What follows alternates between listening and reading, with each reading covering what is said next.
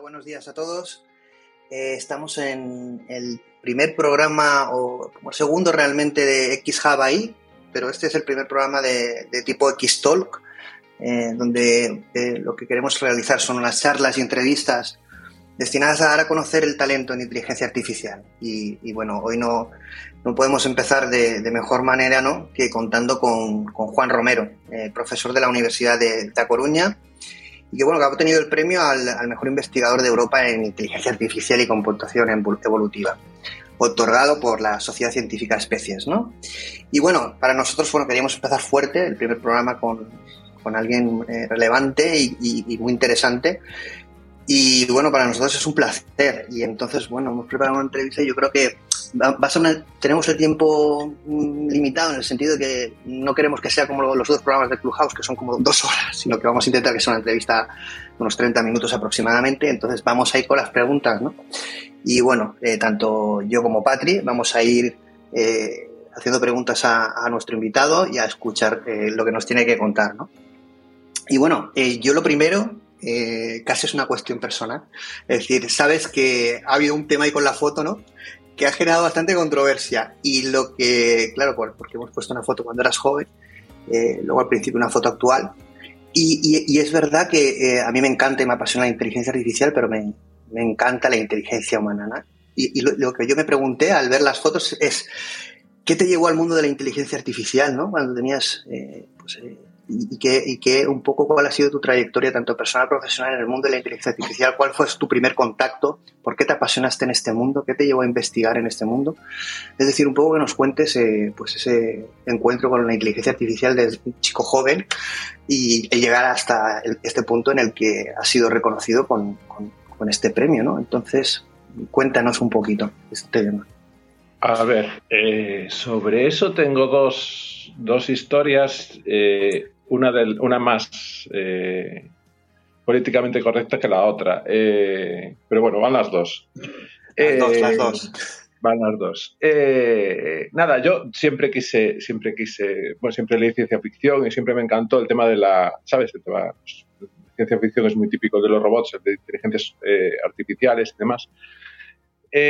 cuando entré en la carrera de informática, buscaba un poco buscaba un poco eso ya, eh, de alguna manera eh, eh, averiguar algo nuevo, de romper barreras, llegar a sitios diferentes en inteligencia artificial, pero la verdad, en aquella época lo que se estudiaba era, bueno, sobre todo sistemas de reglas que no eran no, no, no, correspondían a lo que a lo que me interesaba. No eran no aportaban nada más de lo que podías darles de alguna manera. Y tuve una suerte inmensa porque, porque en, el, en el laboratorio donde ahora estoy, en el RANASA eh, Laboratorio de la Facultad de Informática de Universidad de Coruña, eh, consiguieron invitar a, a, un tipo que se llama John Holland, que es el padre de los algoritmos genéticos, nada más y nada menos. Vino un señor mayor, había una charla, tenía una pinta eh, increíble, vino un señor súper super anciano, que parecía que se rompía.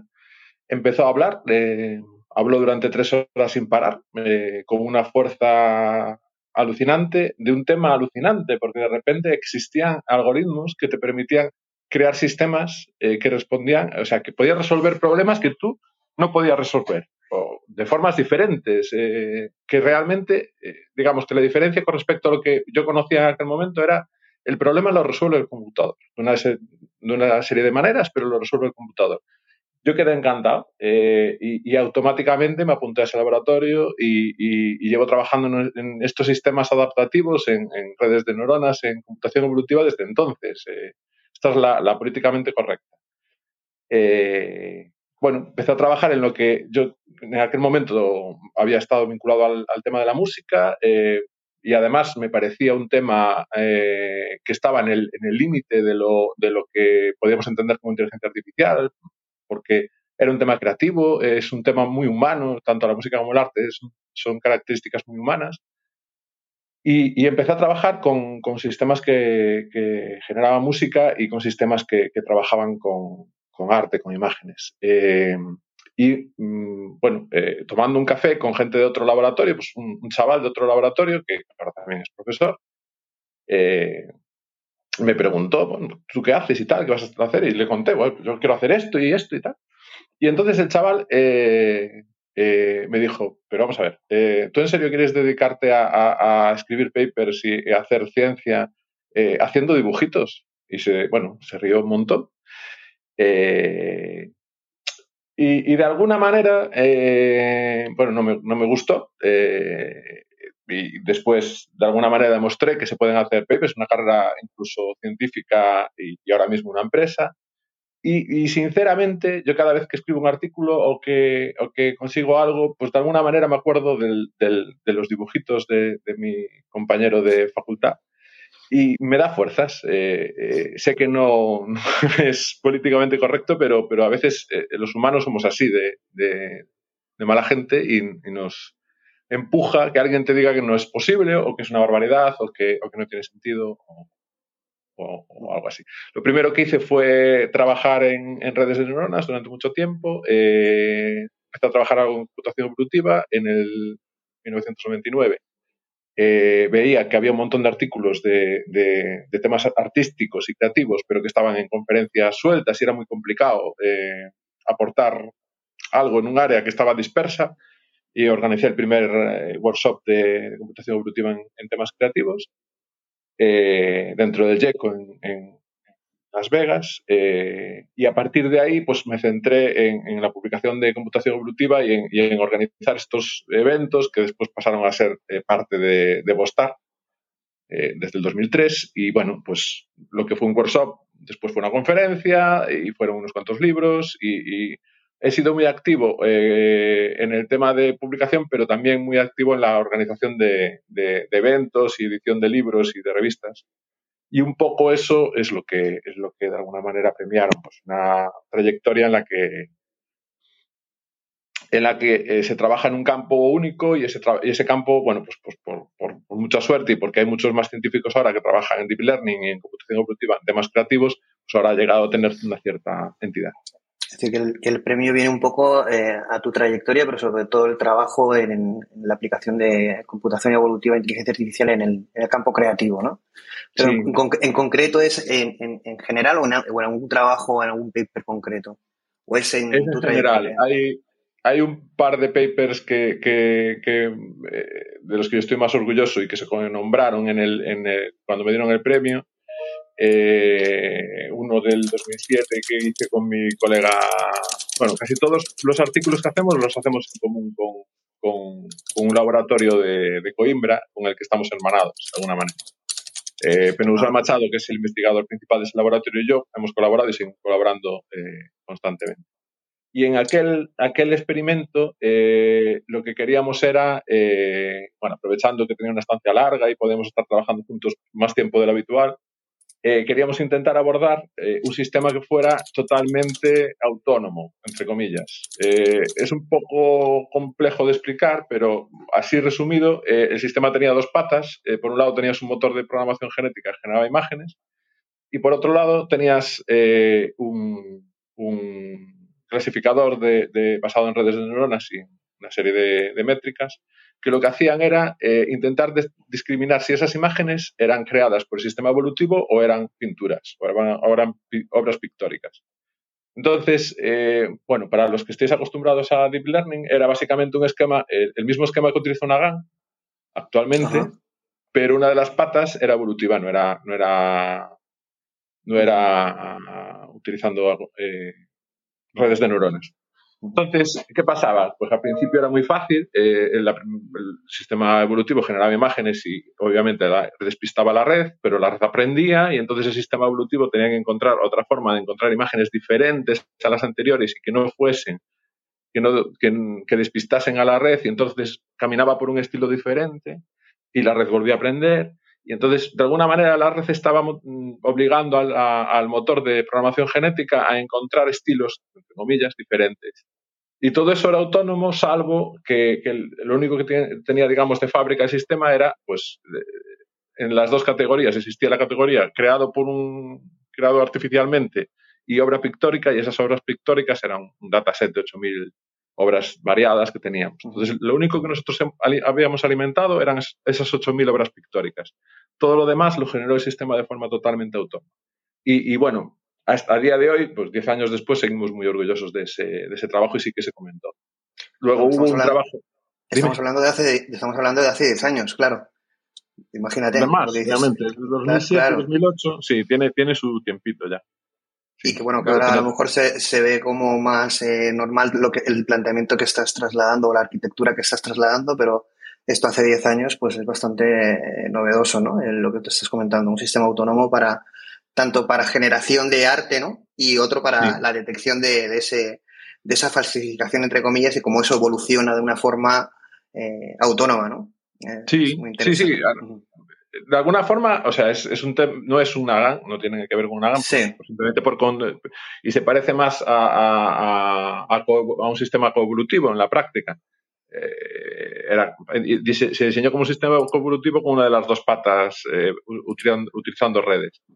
Pero, pero sí, hoy en día es, es, un esquema muy frecuente en, en, GANs. Y, y bueno, eh, me refiero a utilizarlo para, para, lo que sería creación abierta de, de arte, eh, de imágenes, eh, pues lo hace, lo hace peculiar y las imágenes, bueno, también sí, estamos muy orgullosos de lo que, lo que tuvimos. De hecho, bueno, el sistema, el, curiosamente, eh, hicimos el experimento eh, hasta que se acabó la estancia, literalmente. Nos pasamos tres meses cada día casi teníamos por la mañana una nueva corte de imágenes y estábamos, nos dedicamos a verlas, a prepararla. Bueno, fue, fue una experiencia muy chula y, unos resultados que no, volvemos a trabajar en ese tema, no sé de, limitaciones de, tiempo, pero yo creo que fue hasta donde llego a, día de hoy es el, experimento más, más interesante o más ambicioso que, hemos abordado, en el sentido de que el sistema no tiene ningún tipo de intervención humana. Los parámetros fueron definidos al principio, es ciego y entonces todo lo que salió de allí es, eh, salió de, alguna manera de la creatividad de, esa combinación.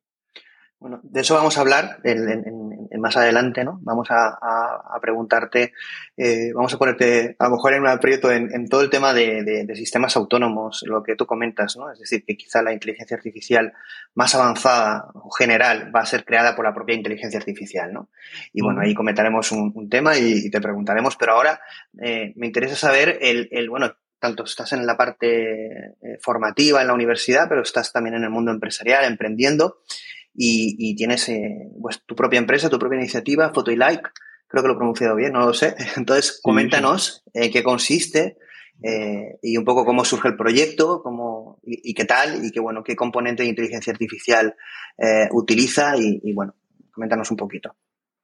Sí, a ver, Photo y Like nace realmente nace en el 2018, en una estancia también en Portugal. Porque eh, nace con una motivación muy, muy, pobre inicialmente. Nace porque no había proyectos de investigación, no existían apenas en España eh, eh, financiación de proyectos públicos. Entonces, bueno, realmente nace en el 2016, pues vemos que no existe esa financiación y vemos que de repente hay una convocatoria de, de, una cosa que, que, organiza la Junta de Galicia, el gobierno gallego, se llama Ignicia, que lo que hace es apoyar ideas de, investigación interesantes para, convertirlas en empresa.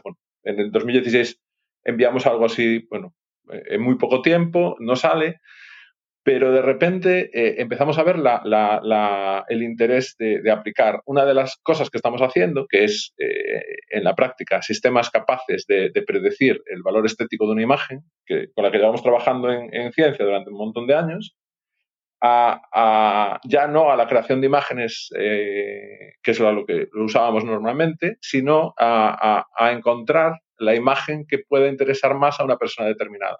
Y llevándolo un poco más allá, pues a, encontrar, eh, pues en un e-commerce, por ejemplo, eh, puedes imaginar, pues yo qué sé, buscáis en IKEA o en Zara o, o, en Idealista o en Netflix eh, buscar de forma automática eh, aquellas, aquellos productos, aquellos elementos que te pueden interesar más. De forma que tú, por ejemplo, entres en, uno de estos mm, e-commerce y tengas de alguna manera tu gusto estético en una especie de cookie. Y entonces, eh, cuando busques una mesa en IKEA, las primeras mesas vayan a ser las mesas que a ti te gustan. ¿Y, qué, métricas utilizas a la hora de, porque claro, cada sector supongo que será distintas las métricas que puedas utilizar, ¿no? Supongo que no serán las mismas métricas en un sector inmobiliario como en un IKEA o en un e-commerce tradicional, ¿no? Porque claro, ahí pueden haber muchísimas variables a la hora de que te guste una imagen. Entonces, ¿qué, tipo de métricas utilizáis? Claro, desde el punto de vista eh, nuestro, eh, realmente la diferencia no es, no es tan amplia, porque, porque en ese modelo en, concreto del que estoy hablando, que es, bueno, en la práctica es la segunda temporada de, de después explico de qué va la primera, o sea, se diseñó como segunda, segunda fase, por decirlo de una manera. Eh, lo que estamos guardando no es eh, qué tipo de mesas te gustan, sino qué tipo de imágenes te gustan. Eh, probablemente una persona minimalista, por ejemplo, pues tenga las camisas sean más o menos simples, las mesas sean regulares, no sé si me estoy explicando. Es más, ¿qué te gusta a ti? en el límite de que, por ejemplo, lo, lo podrías utilizar a la hora de buscar imágenes en Google pones perro y te van a salir perros, no necesariamente de una raza determinada, obviamente, pero te van a salir eh, pues, imágenes de perros que sean mm, simples, que no tengan fondo. Estoy en ese, en este, digamos, es más por ahí. Eh, claro, la, propuesta era increíblemente ambiciosa. Eh, es, guardar el gusto de una persona. La propuesta original de Photo con la que estamos trabajando ahora para esta segunda temporada, es, guardar el, gusto de una persona. ¿Qué notamos? Eh, que desde el punto de vista ingenieril eh, y también a la hora de obtener clientes, eh, la propuesta era muy compleja. llegar a, a, Zara, Inditex, a IKEA, a grandes cuentas, siendo una empresa muy joven y crear la infraestructura necesaria para guardar esas cookies de cada persona y obtener esa huella, era, era complejo. Entonces diseñamos una especie de primera temporada del mismo sistema con la misma tecnología pero menos ambiciosa en el sentido de que en vez de guardar eh, el gusto, mi gusto o tu gusto, vamos a guardar el gusto de los españoles sobre algo. Y ahí sí que es sobre algo, en esta primera temporada. Entonces, bueno, le dimos unas vueltas sobre algo.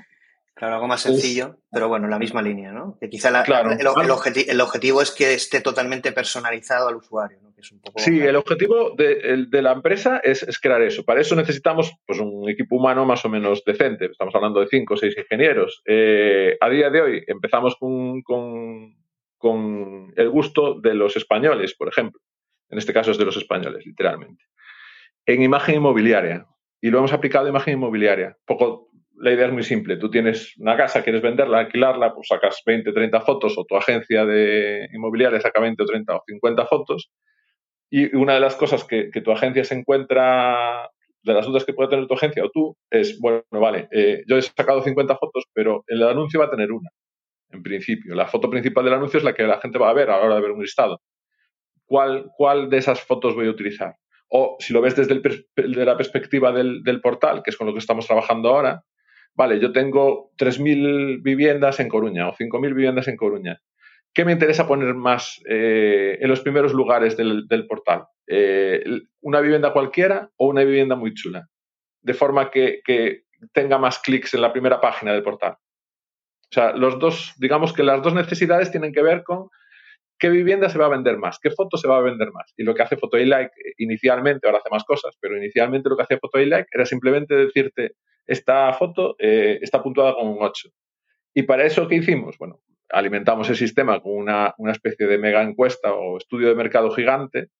Eh, gracias a que ya teníamos financiación del proyecto Inicia, teníamos pues, bastante dinero y podíamos hacer eh, encuestas que no haríamos en condiciones normales en, nuestra vida de investigación, porque tendríamos que pagarlas, claro. Entonces, alimentamos el sistema con una mega encuesta. Eh, de la mega encuesta obtuvimos la puntuación media de los españoles de, de, miles y miles de imágenes inmobiliarias reales y eso es lo que alimenta el sistema. El sistema eh, tiene una, eh, una eficacia del, del, 94%, o sea, un error del 6%, arriba o abajo, con lo cual lo que te da es esa, ese estudio de mercado. Tú, tú, mandas una imagen y lo que recibes eh, en menos de un segundo es qué votaría la gente, o sea, cuánto le interesaría a la gente para utilizarlo como primera imagen de, de un anuncio. Con lo cual tienes tus fotos puntuadas. Un sistema de recomendación basado en los gustos eh, de España, ¿no? De los usuarios españoles, pero que, bueno, al final es lo que comentas, el, el, poder personalizar, llegar a hacer como un sistema de recomendación, ¿no? De búsqueda de imagen en ese sentido, pero a nivel personal que sea un proyecto más ambicioso, ¿no? Pero súper interesante, ¿no? Y los sectores así brevemente en que estés aplicándolo, bueno, vi, que lo estabais aplicando en el sector PropTech o inmobiliario. Vamos a pasar ahora a, coches y anuncios de segunda mano en general. Eh, hemos hecho también un mejorador de, fotos eh, que por debajo eh, se alimenta de nuestro sistema, de forma que tenemos como un conjunto, una serie de, filtros y aplicamos de forma selectiva aquellos que mejoran más la imagen.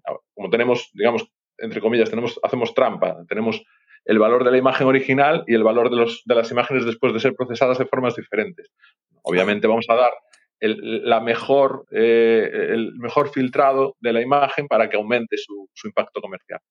Eh, y tenemos ahora mismo un, lo que acabamos de acabar, eh, lo que estamos acabando ahora mismo es un sistema que ordena las imágenes directamente. En vez de decirte el, impacto comercial de cada imagen solamente, tú tienes esas 30 fotos que sacaste de tu inmueble, lo pasas al sistema y el sistema te los ordena. Te da las, las dos, tres, las que tú quieras, fotos principales del inmueble, pues la mejor foto, la segunda mejor foto que sea de otra estancia, etcétera, etcétera, y después, pues todos los salones ordenados eh, con la primera foto, la, mejor foto del salón primero y el resto, todas las cocinas, todos los baños. Vamos, que no tienes que ordenar, no tienes que hacer tú nada. Me parece súper interesante. Además, nosotros, bueno, concretamente yo personalmente participé con, en, un reto de PropTech y, por ejemplo, la solución que planteas, eh, pues es, es, es, muy, muy, muy, muy interesante. Pero bueno, eh, tengo una mala, noticia, una mala noticia, pero también una buena, y es que el tiempo se pasa volando, porque la conversación ah. es súper interesante.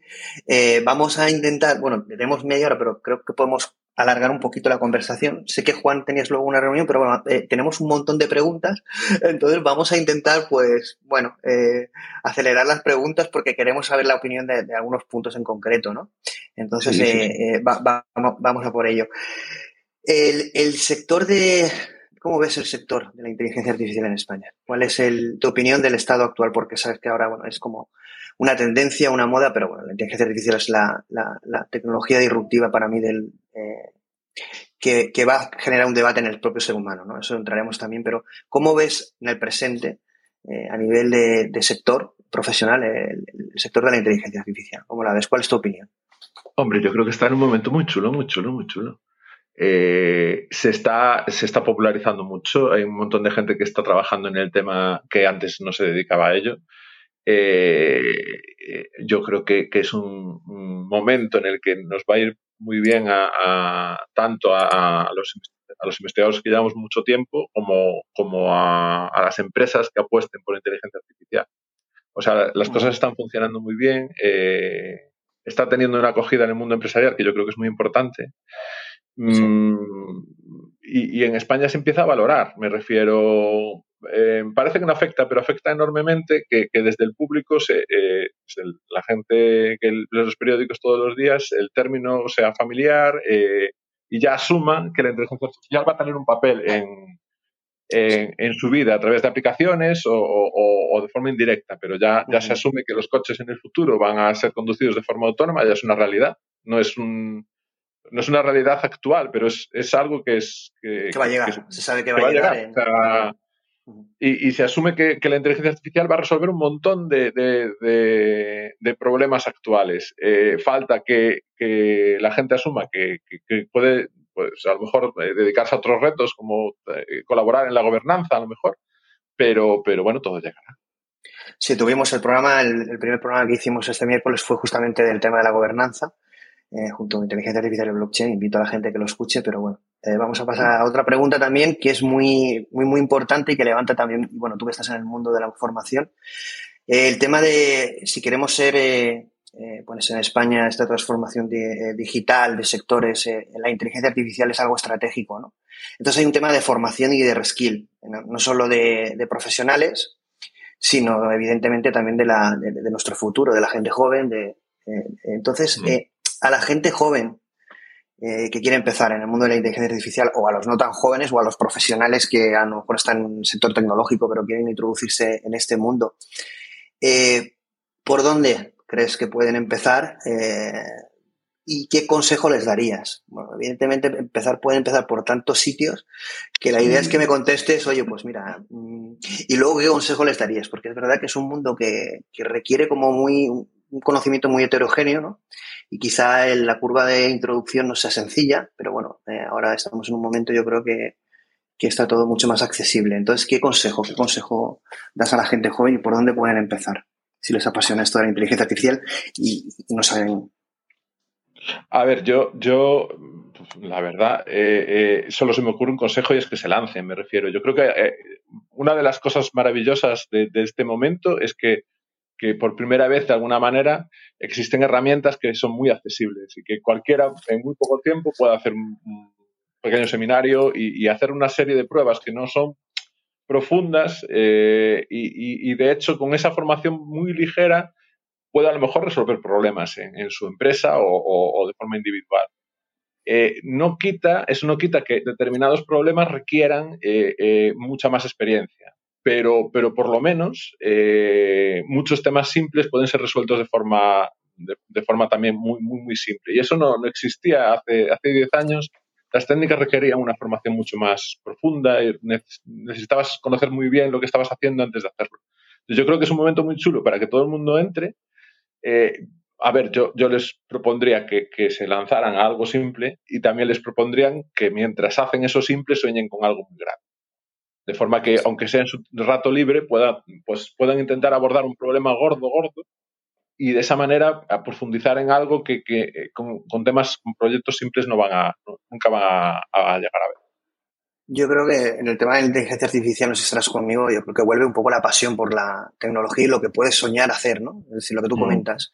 Y es muy importante, aunque sea dificultoso el, introducirse en este tema, pero es lo que tú dices. Empiezas por algo pequeño, sueñas con algo grande y realmente la inteligencia artificial va a ser eh, la, tecnología disruptiva del ser humano. ¿no? Y entonces eh, va a atraer a mucha gente joven de diferentes disciplinas, de tecnológicas y no tecnológicas, incluso humanistas, eh, matemáticas, de estadística y la propia tecnología, ¿no? Es decir, que realmente hay como una atracción de talento de diferentes áreas, no solo tecnológica, y lo que tú dices que soñar en grande, creo que puede apasionar a la gente y atraerlos, ¿no? En este sentido. Sí, como, como comentario pequeño, eh, eh, en su día Sony, eh, Sony montó un laboratorio en Francia, en París, eh, donde no admitía científicos eh, o expertos en, inteligencia artificial. Era un laboratorio de IA muy sui generis, donde solo había artistas, filósofos. Y ese laboratorio funcionó maravillosamente. Me refiero, sacaron cosas súper chulas. Eh, de, ese, de esa unión de gente que era súper heterogénea y, muy creativa en, su, en su ámbito, salieron cosas chulísimas. Ese laboratorio después se cerró, pero pero durante el tiempo en el que pervivió, aquello fue, fue, muy interesante. Yo creo que cualquiera se puede acercar hoy en día a la inteligencia artificial y, desde su conocimiento enriquecer un poco eh, lo que estamos haciendo.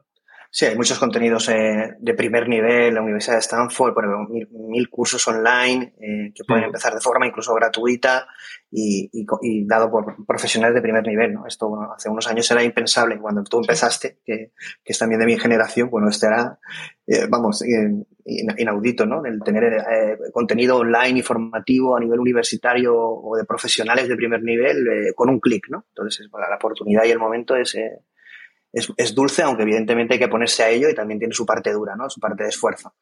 Pero bueno, la inteligencia artificial en ese sentido me parece apasionante. Yo creo que está trayendo a muchísima, muchísima gente y lo que dices tú, que esté en la sociedad el término, su aplicación, las soluciones y que vaya asumiéndose eh, forma parte un poco de, del avance ¿no? Mm. este, en, este, tema. Y bueno, otra, otra preguntita, bueno, quedan tres. Vamos a intentar ser rápidos por si... si eh, ¿Qué crees así brevemente o en, concreto de los avances que podemos eh, ver en un corto plazo en inteligencia artificial?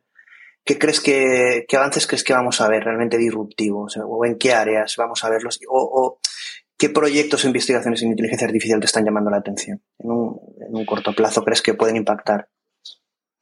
A ver, eh, eh, me llama la atención, no como proyectos, pero sí como técnica, eh, la velocidad de, mejora de, los, de, las deep learning. fue, una fue un área que, que es súper joven, súper joven, eh, en muy poco tiempo se han conseguido cosas alucinantes y, está muy claro que el potencial del área está todavía sin abrir. Me refiero, de ahí va a salir probablemente los, los sistemas de inteligencia artificial más avanzados. Eh, me encanta el área de conducción autónoma, también soy un poco fan de los, de los coches eléctricos. Me encantaría, eh, no lo veo tan fácil, que, se avanzase en, reconocimiento de voz, en comunicación directa. Me encantaría que se resolviese el test de Turing en un tiempo eh, corto. Y, en el área artística, eh, bueno, por ser el área en, el que, en la que trabajo y conozco mucho más, estoy más al tanto de los, de los trabajos actuales. Mm, tengo la sensación de que, de que muy breve eh, y con la colaboración de psicólogos, eh, de, gente que trabaja en psicología de estética, vamos a, obtener resultados eh, desde el punto de vista de creación artística que puedan ser reseñables desde un punto de vista de, de, estar en museos. Ya existen trabajos, pero yo creo que va a haber mucho más, mucha más colaboración artista-máquina y se van a conseguir eh, obras totalmente autónomas que, digamos, tengan un nombre en el mundo del arte. Creo que vamos, bueno, esto es una opinión personal, pero no sé si estás de acuerdo conmigo en que vamos a, un área, a una nueva era de creación asistida por inteligencia artificial, mm. donde vamos a ver un, nuevo nivel ¿no? en, el tema creativo, ¿no? porque yo creo que la inteligencia artificial va a ser eh, eh, un asistente, un ayudante y va a proporcionar nuevos niveles y posibilidades de creación. ¿no? En este sentido ya estamos viendo ejemplos en el, mercado y yo creo que el sector creativo eh, va a verse impactado de forma brutal en este sentido, cualquier área, tanto la música, la, creatividad artística, guiones, películas, eh, publicidad, cualquier, cualquier área en este sentido, yo creo que va a haber un boom ahí incluso descubrimiento científico a, más, medio, más medio plazo, pero, pero sí también. Ok. Quedan dos preguntitas. Yo sobre todo tengo muy interés en la, última, que es la que te va a poner en un compromiso. Pero no pasa nada si quisieras con que... Bueno, esta es, un poco típica porque sabes que en el tema de los, los técnicos más deep de inteligencia artificial, pues siempre eh, que somos así un poco freaks, ¿no? tenemos este debate. Y es un poco el tema de la computación cuántica, que tanto se habla, ¿no? que parece que lo va a resolver, resolver todo. ¿Qué impacto crees que va a tener la, la computación cuántica en, en el tema de inteligencia artificial, porque al final eh, parece ser que con la computación cuántica y la inteligencia artificial vamos a conseguir como un nuevo nivel. Es, es, es, mucho el hype que se está haciendo alrededor de estas tecnologías. ¿Qué hay de real y qué hay de, ficticio? ¿Qué esperas de la computación cuántica en este sentido? Sé que es un poco, ya vamos a un poco al hype, al futuro o al, o al mm. eh, un poco a ver, dar una opinión más que algo tangible, pero bueno, también me interesa. Claro, es que ahí sí que me, pillas un poco, o sea, te voy a decepcionar porque eh, sí es cierto que, que que en mi facultad hay, un colega con el que me llevo muy bien, que es, que es experto en computación cuántica y de vez en cuando tomando café me va contando, eh, pero sigue siendo un área en la que mm, no tengo la sensación de que, de, que, que se va a saber si va a funcionar en un tiempo corto, pero no, no tengo la sensación de que se haya conseguido nada. Eh, no sé si me estoy explicando. No sé todavía cuál es el potencial. Creo que se va a descubrir enseguida, pero, pero a día de hoy eh, mm, me parece muy interesante, me parece muy prometedor, me parece muy razonable que hay un montón de gente trabajando en ella, pero tengo la sensación de que sin computación cuántica se van a conseguir cosas alucinantes. Entonces... Claro, ahí es un poco lo que se plantea, ¿no? Si realmente es algo, es un nuevo paradigma o es una mejora, ¿no? Plácido, yo, si me das permiso, yo no me, gustaría acabar el, programa sin darle. Bueno, una pregunta. Sin hacerle dos breves preguntas a Juan. Eh, simplemente, pues, lo, dentro de cinco años, ¿dónde te ves? ¿En la universidad o en la, en la empresa que has creado? y cómo te ha cambiado el, el, eh, bueno, el, el, premio, ¿no? Que te han concedido a ah, nivel académico y a nivel profesional de la empresa. Eh, yo dentro de cinco años me veo, eh, me veo, me veo en los dos sitios. me refiero, pero me veo mm, probablemente más en la empresa. tener una empresa, una montar una startup es una, una experiencia súper chula eh, la empresa, o sea, trabajar en lo que te gusta y, conseguir, después de un montón de años trabajando en investigación, haciendo artículos y yendo a congresos, que eso eh, llegue a la gente eh, en sí ya es una experiencia súper chula, ¿sabes? Que pueda ser útil a la sociedad, que no sea, bueno, está bien, presentas un artículo a, tus colegas, pero esto, esto, digamos, trasciende. Y el sueño de la empresa es que todo el mundo, que esto se utilice de forma masiva. Entonces, bueno, el impacto pues, sería más grande y, por lo tanto más interesante. Lo que sí es cierto es que estar en la universidad y en la empresa, eh, en los dos sitios, eh, conlleva un desgaste, el mantener, digamos, tu, historial de investigación y, trabajar en la empresa, eh, los vaivenes de una startup que, que, tienes sorpresas todos los días, eh, resultan un poco agotadores. Eh, asumo que dentro de cinco años eh, mi, papel en la empresa será más, mm, más de, coordinar de forma general y no del día a día. Y, si tengo la suerte de, seguir en los dos sitios, espero que en la universidad esté haciendo cosas completamente diferentes. Me gustaría trabajar en, en IA cuando tenga así una disponibilidad de tiempo, en IA aplicada a la gobernanza eh, con a lo mejor un motor evolutivo y, probando con personas en vez de probando con, máquinas. Pero bueno, es, es un sueño a, Pues fue, fue un, bueno, pues desgraciadamente que no encontramos contigo en el anterior programa, ¿no? Fue una pena. Sí, pero es que de blockchain la verdad no sé nada. Eh, sí, pero bueno, por lo de la gobernabilidad me refiero. Y luego otra preguntina que me, yo, bueno, como dijiste al principio, eres especialista en algoritmos evolutivos, ¿no? De genética. Y bueno, la, la spin-off está un poco centrada en el tema de inmobiliario, ¿no? Como dijiste. Sí, Entonces, bueno, ese cambio tan radical, ¿cómo, cómo fue?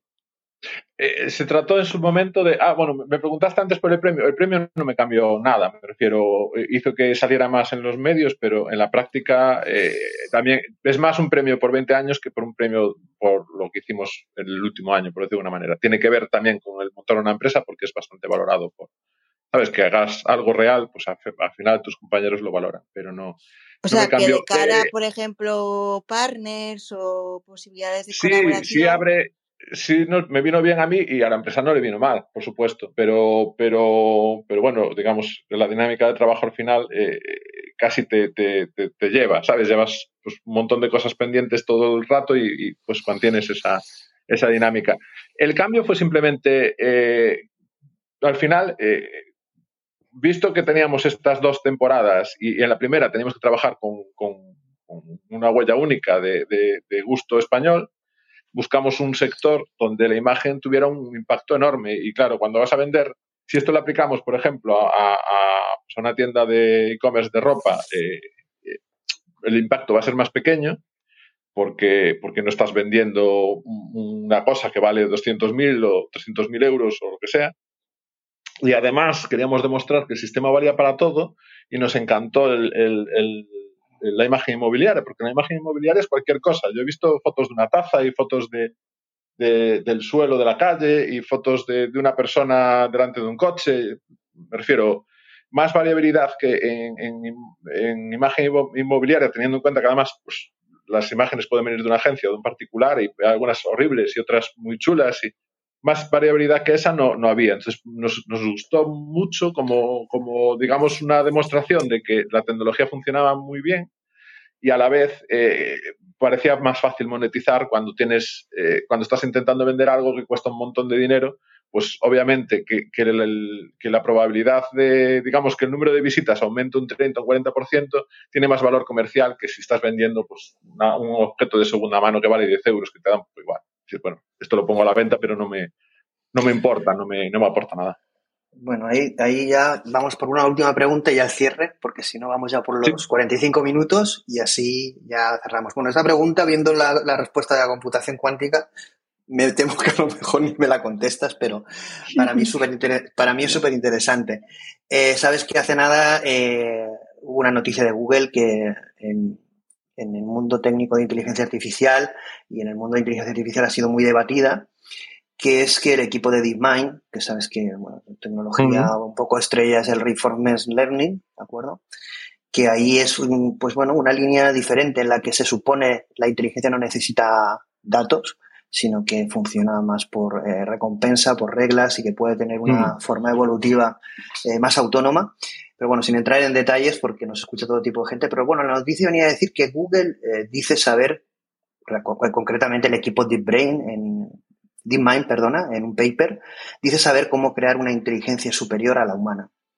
Eh, mm. Y además, además lo contrarrestaban con un paper eh, del equipo de DeepMind y bueno, esto mm, ha causado un polvorín tremendo porque rebatían mucho si a través de este tipo de tecnologías, eh, de forma evolutiva, se podía llegar a, una inteligencia superior. Te voy a poner una frase que además viene con el tema de la computación evolutiva del propio equipo de DeepMind que dice, bueno, argumentan que, eh, es imposible crear una inteligencia de arriba abajo, es decir, eh, es decir, emulando funciones independientes, intentando que trabajen juntas, que es un poco como funciona el ser humano, y que lo lógico, argumentan, es dejar que una, inteligencia artificial evolucione a mm. través de la selección natural. Es un poco el concepto que trasladaba Turing, que era, bueno, vamos a crear una inteligencia que no va a ser eh, superior a la humana, pero que va a evolucionar de forma autónoma y sí que pueda eh, superar a, a, la inteligencia humana o ser otro tipo de inteligencia, ¿no? A través de la evolución propiamente. ¿Qué te parece ese planteamiento casi de dioses, ¿no? Porque las grandes corporaciones casi que tienen ese, es un poco que están fantaseando con la inteligencia artificial. A mí me apasiona y yo también sueño mucho con eso y debato mucho sobre eso. Pero bueno, es una noticia de presente y que ha causado mucha controversia. ¿Qué piensas de, de un poco este tipo de papers que detrás gente de muchísimo talento están planteando crear inteligencias superiores a la humana. Es decir, no estamos eh, yendo a un futuro lejano, sino que son trabajos de investigación o, como mínimo intención, sean un sean erróneas, planteamientos erróneos o lleven al fracaso, ¿no? Pero solo el planteamiento es muy como muy transgresor y plantea un debate, ¿no? Que yo creo que es el, el debate más importante. ¿Tú qué piensas sobre ah, esto? A ver, yo me lo creo. Eh, la forma de, abordarlo es, la sensata, me refiero, es, desde la evolución y desde, eh, ¿sabes?, desde abajo arriba. Eh, es el método que se utilizó tradicionalmente para resolver problemas de, juegos, el típico jugador de ajedrez, jugador de... Se resolvieron así, de abajo arriba, con competiciones internas. Nosotros alguna vez hemos trabajado en sistemas parecidos para problemas más simples, como manejar tanques eh, virtuales y demás. Y, funciona. Eh, la única parte con la que no es fácil lidiar en estos casos es con la comunicación, eh, es con, el acceso a la realidad. Em, no sé si sabré explicarlo, pero vamos a intentarlo. al final, al final no es tan diferente de lo que hacemos nosotros. Nosotros necesitamos hacer un, eh, eh, como objetivo de investigación siempre hemos tenido, uno de, ellos, o, el fundamental, es hacer un artista artificial. Claro, hacer un artista artificial implica hacer un cacharro que sepa qué imágenes son chulas y qué imágenes no, o sea, que tenga un gusto y que tenga una capacidad de generar imágenes. Si el artista artificial este tiene un gusto determinado, eh, puede ser muy exitoso para él, no sé si me explico, pero después las imágenes a lo mejor no le gustan a nadie, porque esa estética no tiene nada que ver con la estética de los humanos. De la misma manera, el sistema, el sistema que pretende hacer Google va a tener en algún momento que interaccionar con un, mundo. Va a tener que tener representaciones de ese mundo o va a tener que eh, eh, comunicarse con los humanos, etcétera, etcétera.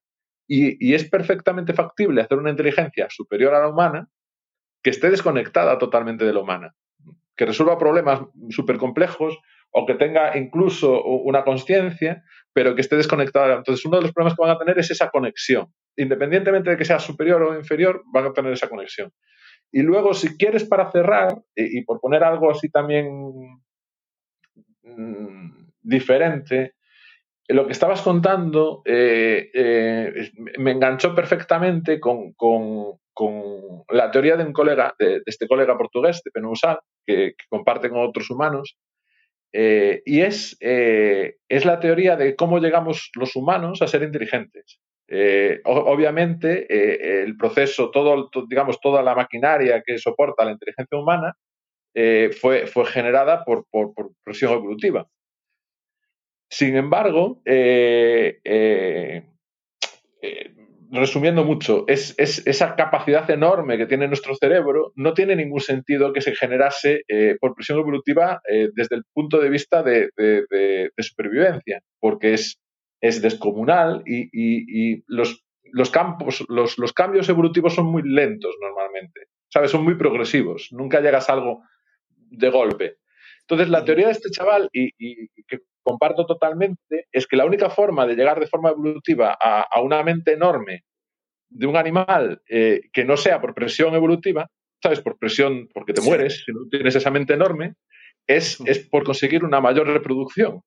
O sea, eh, resumiendo mucho, eh, al igual que hay unos pájaros que hacen unos, unos ballets súper chulos para, para procrear, nosotros probablemente hemos llegado a la capacidad de comunicarnos con otros humanos eh, y demás, pues intentando hacer chistes, intentando resultar más interesantes para la otra pareja. Por lo tanto, con fin reproductor hemos obtenido la inteligencia. Y cuando te das cuenta de eso, dices, pues, pues, pues les parece, hemos llegado a esto, a todo esto que la gente dice que es tan importante simplemente por, por, por, por, deseo sexual. Por eso simplemente. Bueno, hay una analogía, no sé si te, te pasa, ¿no? Cuando te introduces en este mundo, que hay una analogía entre lo científico, lo algorítmico y la propia realidad, ¿no? Y es como, mm. ostras, realmente esto funciona así, porque cuando analizas desde un punto de vista, infieres cómo funciona la realidad, luego lo llevas al algoritmo y hay una correspondencia, ¿no? Eh, tiene un sentido eh, todo, ¿no? Y, pero realmente al final la pregunta es qué nos convierte en seres humanos, ¿no? Porque si al final somos como un algoritmo biológico que ha evolucionado y somos súper sofisticados, realmente solo somos más que eso. Ahí entraríamos en la pregunta de mm, la generación de la conciencia y, que, creo que es una pregunta aún más elevada que la propia inteligencia, que es otro debate, pero que bueno, ya entraríamos quizá en un terreno que yo creo que lo podríamos dejar ya aquí, que ha estado muy bien la respuesta. Me ha parecido que yo también opino como tú, que, seguramente si buscamos otro tipo de inteligencia lo debamos hacer de una forma evolutiva. Mm. Y, ahí hay un mundo increíble, ¿no? Y tocar estos temas, hay veces que a determinados técnicos les puede chirriar porque no es de presente, a lo mejor no tiene una aplicación práctica y empresarial, pero quizá a todos estos jóvenes o no tan jóvenes que les apasiona la inteligencia artificial y, el, y el tema humanista, pues es un debate brutal, ¿no? Solo esa posibilidad, poder hablar de ella, Mm, aunque fracase, ¿no? Es interesantísimo que esto se plantee a nivel tecnológico, ¿no? Y científico. Da un poco de miedo porque es verdad que todo este poder está en las grandes corporaciones, ¿no? Y dónde nos deja todo esto, a qué futuro vamos en este sentido, ¿no? Pero bueno, yo tengo... que esté en manos, en manos de una empresa descomunal eh, tiene su tiene su pequeño... Eh, da un poco de miedo. Sí, bueno, aquí tenemos a Jordi Linares, que es, eh, yo no sé si quieres Jordi escuchándonos, bueno, Jordi Linares es un colaborador habitual y, profesor de la Universidad Politécnica de, Valencia, en Alcoy. Y bueno, Jordi, yo no sé si quieres hacerle alguna pregunta a Juan, vamos a cerrar, pero ha sido súper interesante la conversación. ¿Quieres realizarle alguna pregunta? Te subo como speaker.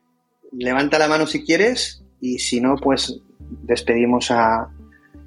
Eh, a lo mejor nos está escuchando, pero no, no, está ocupado. Ah, sí, mira. Es que además, yo, yo sí que en 10 minutitos entraba en otra cosilla. Sí, casi... sí, sí, sí. vamos, vamos, a, vamos a cortar ya. Te hace Jordi una pregunta si quieres. Jordi, coméntale lo que quieras y vamos a cerrar. Y lo despedimos porque tienen 10 minutos una reunión. Sí, sí, no, simplemente eh, lamentar no haber podido estar desde el principio. La escucharé con mucho detalle, pero eso sí, darle la enhorabuena a Juan porque la verdad es que es un placer contar con gente como él en, este país y que y por lo poco que, he escuchado, pues con, esta capacidad también de transmitir contenido y de emocionar, ¿no? Entonces mi enhorabuena y, y lamento haberme incorporado más tarde, pero escucharé con mucho detalle lo que Juan nos ha contado, que bueno, pues necesitamos de estos referentes, ¿no? Y tenemos el placer en este país de tener referentes de la altura de Juan. Enhorabuena. Muchísimas, pues muchísimas gracias. Pues sí, ha sido un placer tenerte. Queríamos empezar un poco fuerte, como dice Jordi, necesitamos referentes en talento, que además, si como es el caso de Juan, eh, a la hora de transmitir conocimientos, pues transmite también esa pasión, pues nos parece genial. Y bueno, ya para no entretenerte más, eh, no vamos a hacer más largo, eh, algo que quieras pues como cierre, contarnos, como eh, comentar. Eh, nada, agradeceros la, oportunidad de poder charlar de, estos temas que a mí me encanta. Eh, a veces no tengo mucho tiempo, pero, pero pasaría el día hablando de hablando con vosotros realmente y, nada más. Muchísimas gracias. Vale, pues genial. A ver si contamos con en algún programa de los de debate contigo. Y, y, bueno, ha sido un placer. Vamos a cerrar la sala Y bueno, os esperamos en, la siguiente, en el siguiente programa. Un buen día a todos. Un saludo. Gracias, Juan. Gracias. Hasta luego.